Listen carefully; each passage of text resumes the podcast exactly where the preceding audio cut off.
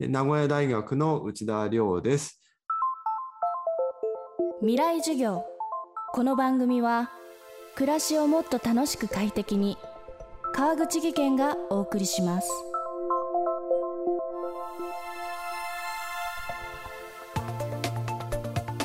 学校の先生の過重労働が大きな社会問題として注目される中部活動をめぐる議論が広がりを見せています。きっかけの一つは今年3月文部科学省が始めたハッシュタグ教師のバトンプロジェクト。先生たちのポジティブなツイートを呼びかけたこのプロジェクトは皮肉にも部活の顧問などで疲弊する先生たちの声が数多く寄せられ問題の深刻さを浮き彫りにすることになりました。この部活問題解決を長年訴えてきたのが今週の講師名古屋大学准教授の内田亮さん。教育社会学がご専門の内田さんは調査研究チームとともに部活動の実態を大規模に調査。そのデータ分析結果を部活動の社会学という本にまとめています。先生の働き方改革の本丸とも言われる部活動。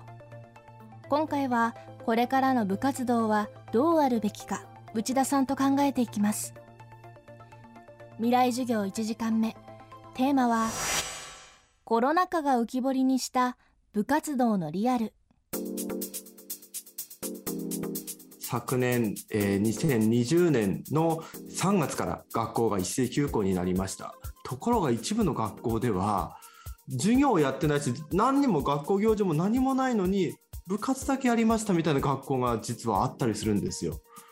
なぜ部活だけ特別扱いなのかと。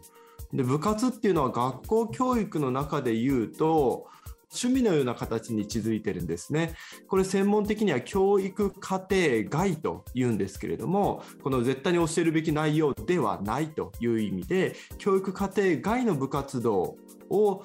やっていると。で、なぜかっていうところが大事で、結局それは部活動は逆に趣味だからこそ顧問の裁量あるいは学校の裁量で逆にやれてしまうっていうところがあるんですよね。とりわけやっぱりあの部活っていうのはやりたい子どもたちやりたい先生たちがいますのでそうすると授業は休みでも部活はまあなんとなくやれてしまうというところがあるとだからあの緊急事態宣言の中でも体育の授業でもマスク、まあ、やってた学校もありますからそういうふうにマスクをつけながらでもしんどい思いして体育をやっていたところが部活になった途端にマスクが外してしまうとかですね。非常にそこら辺がなかなか管理が及びにくいからこそ部活は自由にやれてしまう。言い換えると特別扱いになると。だからすごくやっぱりその自分の家族のことを含めて感染に不安を持つ生徒さんもいるわけですね。感染はすごい怖いのにまあ、顧問がやろうっていうからやらざるを得ないっていうことでそういった不安な声も聞こえてきました。実際コロナ禍で行われた部活動から感染者のクラスターが発生する事例も相次いだこともあり部活動をめぐる問題はこの1年で大きく注目を集めました。さらに冒頭でも触れた SNS が部活動問題を見える化するきっかけになったといいます。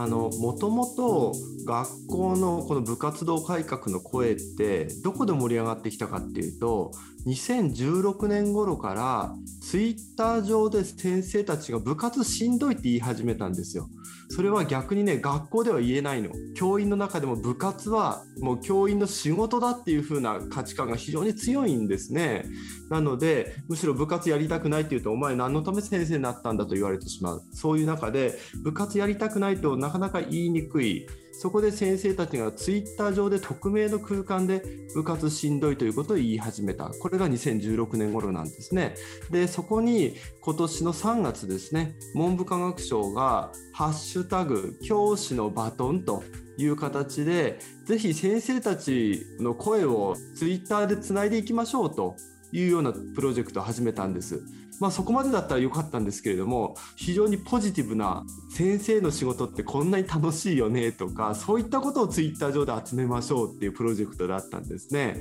でその背景はなぜか何があるかっていうとやっぱり今教師の長時間労働部活動負担によって教員の志願者大学生が教員になろうっていうそういった思いがこう消えていくあるいは実際に教員にならない学生がたくさんいるというところにかなり国自治体が危機感を持っているんですね。なので魅力を発信すればきっとみんな受験してくれるはずだってことなんですよ。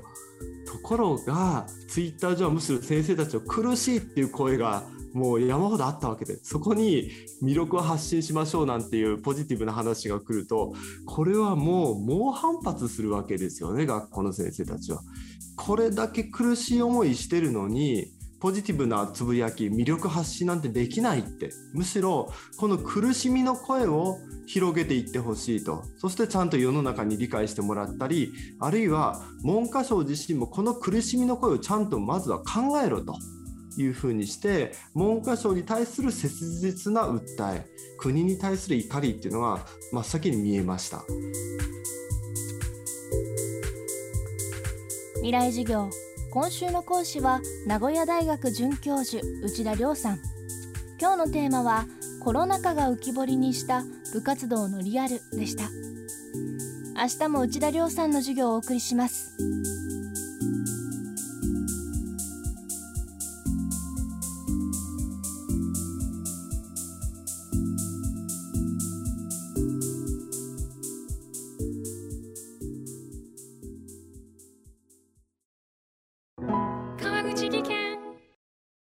階段での転落。大きな怪我につながるので怖いですよね。足元の見分けにくい階段でもコントラストでくっきり。白いスベラーズが登場しました。皆様の暮らしをもっと楽しく快適に。川口技研のスベラーズです。未来授業。この番組は暮らしをもっと楽しく快適に。川口義賢がお送りしました。